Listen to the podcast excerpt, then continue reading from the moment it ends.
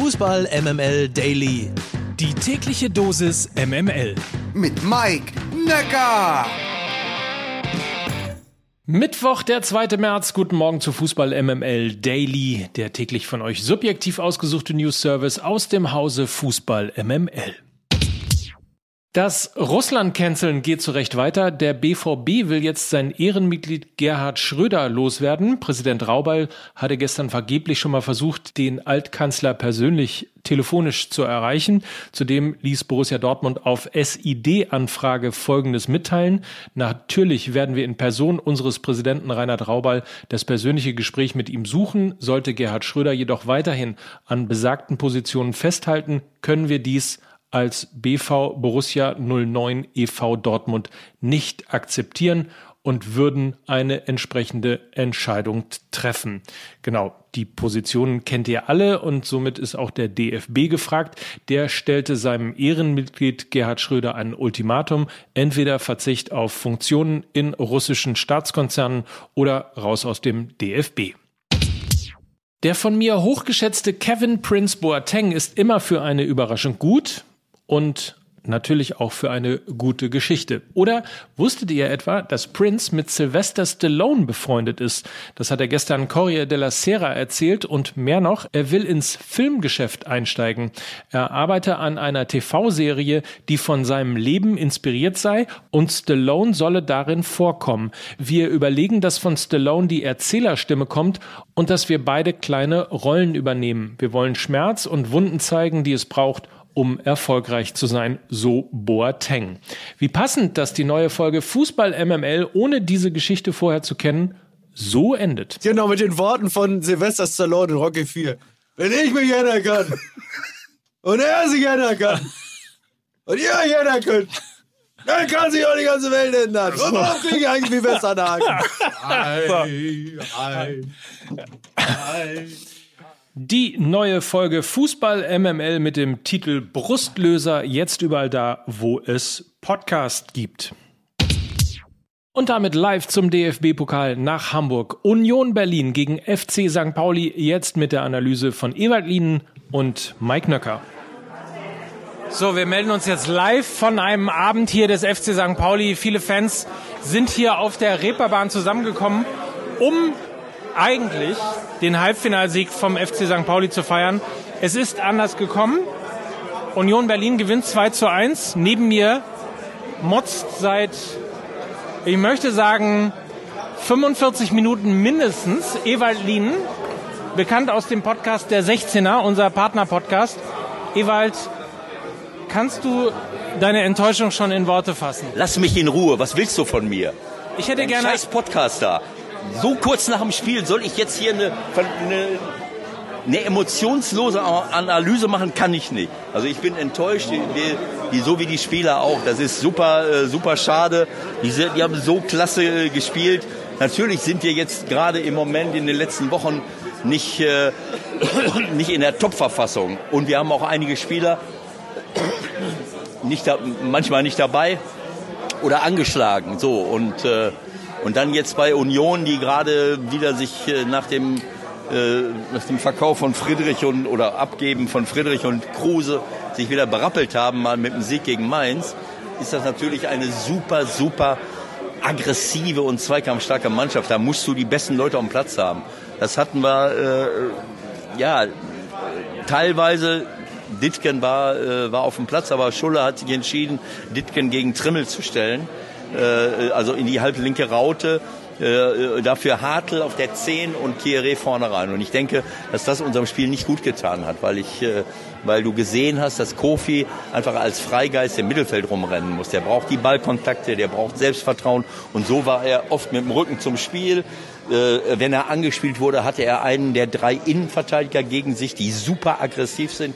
Das ist eine der zweikampfstärksten Mannschaften der Bundesliga und ähm, ja, es ist schade, weil ich glaube, dass wir ihnen hätten wehtun können. Äh, und so äh, führen wir zwar, aber verlieren das Spiel äh, mit, mit zwei äh, albernen Toren, wo wir beide Male wegrutschen. Einfach Steilpässe. Wolltest du mir noch eine Frage stellen? Bitte nicht. In der Formel 1 hätte man jetzt gesagt, wir hatten die falschen Reifen aufgezogen, oder? Ja, es ist, ich habe es hier vor dem Spiel äh, gesagt, wir sind, hier, sind ja hier mit den Sponsoren und haben uns das Spiel angeschaut.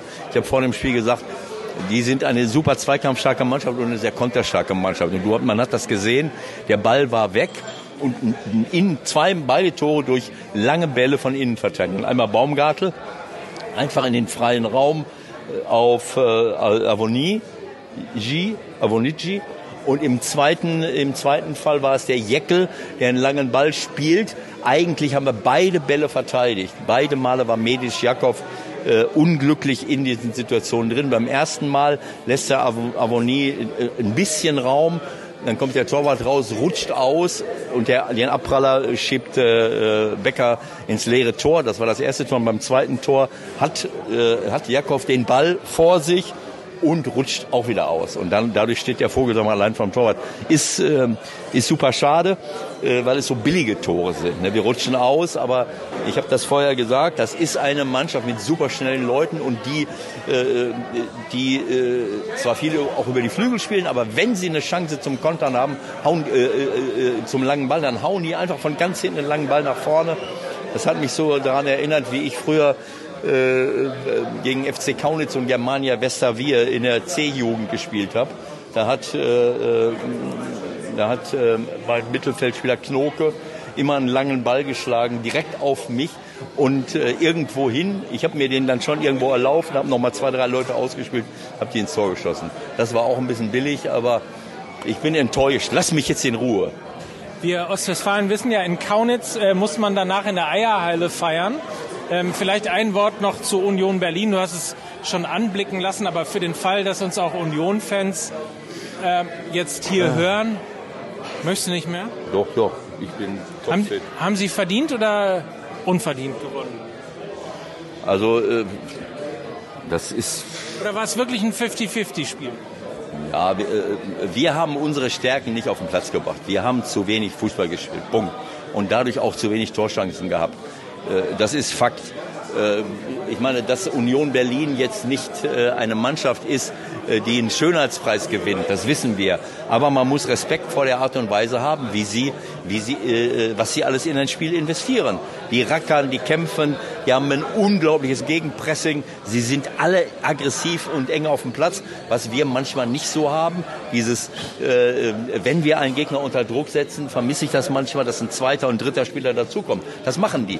die. Deswegen gewinnen die so viele Bälle. Die gehen auf den Ballführenden, wenn der nicht sofort, das haben wir ja gesehen, äh, Aremu, äh, der, wenn irgendeiner den Ball angenommen hat und gedacht hat, jetzt kann er noch ein bisschen was machen, äh, waren die schon äh, mit zwei, drei äh, Leuten drauf und haben und wir haben den Ball, wir haben den Ball verloren. Also ähm, das muss man schon respektieren, äh, aber es ist halt bitter, äh, dass du solche Tore kriegst. Ne? Also und, und dadurch kamst du in eine Konterhaltung, was natürlich für die äh, äh, wie gemalt ist. Denn du, du hast ja in Führung gelegen und, äh, und dann so ein albernes Konterntor zuzulassen mit einem mit einem langen Ball über 60 Meter, wo der Torwart ausrutscht. Das ist halt schade. Ich mag es, dass du äh, mich bei jeder Frage äh, am Ende sagst und anpöbelst, dass ich jetzt aufhören soll und dann auf die nächste Frage zehn Minuten weiter antwortest. Äh, ich würde mal sagen, wir hören jetzt trotzdem auf. Für alle, die Lust haben, uns beide nochmal zusammen zu erleben, im Facebook-Kanal vom FC St. Pauli am Samstag im Spiel FC St. Pauli gegen den Karlsruher SC. Und ansonsten, wie immer, natürlich von uns mit Herzenswärme empfohlen. Der Podcast der 16er mit Michael Born und Evalin. Einfach mal reinhören. Dann mehr Ewald. Vielen Dank, dass du hier bist. Diese Woche haben wir mit Martin Harnik gesprochen über das Spiel HSV äh, gegen Werder Bremen, was Martin gar nicht gesehen hat. Das haben wir dann während, während des Interviews festgestellt. Aber sensationelles Gespräch toller Typ, Martin. Wir haben äh, die Aktualität auch in der Politik besprochen und auch seine, äh, seine Ansichten über die Nachwuchsförderung und seinen Abschied vom Profifußball. Tolle Persönlichkeit, äh, hat mir persönlich riesig gefallen und war sehr inspirierend, mit ihm zu reden. Äh, Props immer noch an den Vater von Martin Hanig, der sich, wie Martin Hanig gesagt hat, wund getoastet hat für, ähm, für Max Kruse damals bei Vier und Marschlande als er ein ganzes Toastbrot mit Nutella verspeist hat. Aber das nur am Rande. Genau so. Ja, man darf eins nicht vergessen. Das sind zwei emblematische Spieler. Martin 400, über 400 äh, Profispiele, 470 jetzt mit den Amateurspielen und, äh, und Max Kruse auch. Und beide niemals ein NLZ von innen gesehen. Äh, SC äh, vier, vier, vier Landen, äh, Geesthacht, vier Marsch. Vier und oder, Marschland. Oder wie das Ganze. Marsch, vier und Marschlander heißt die doch, oder? Ich glaube ja.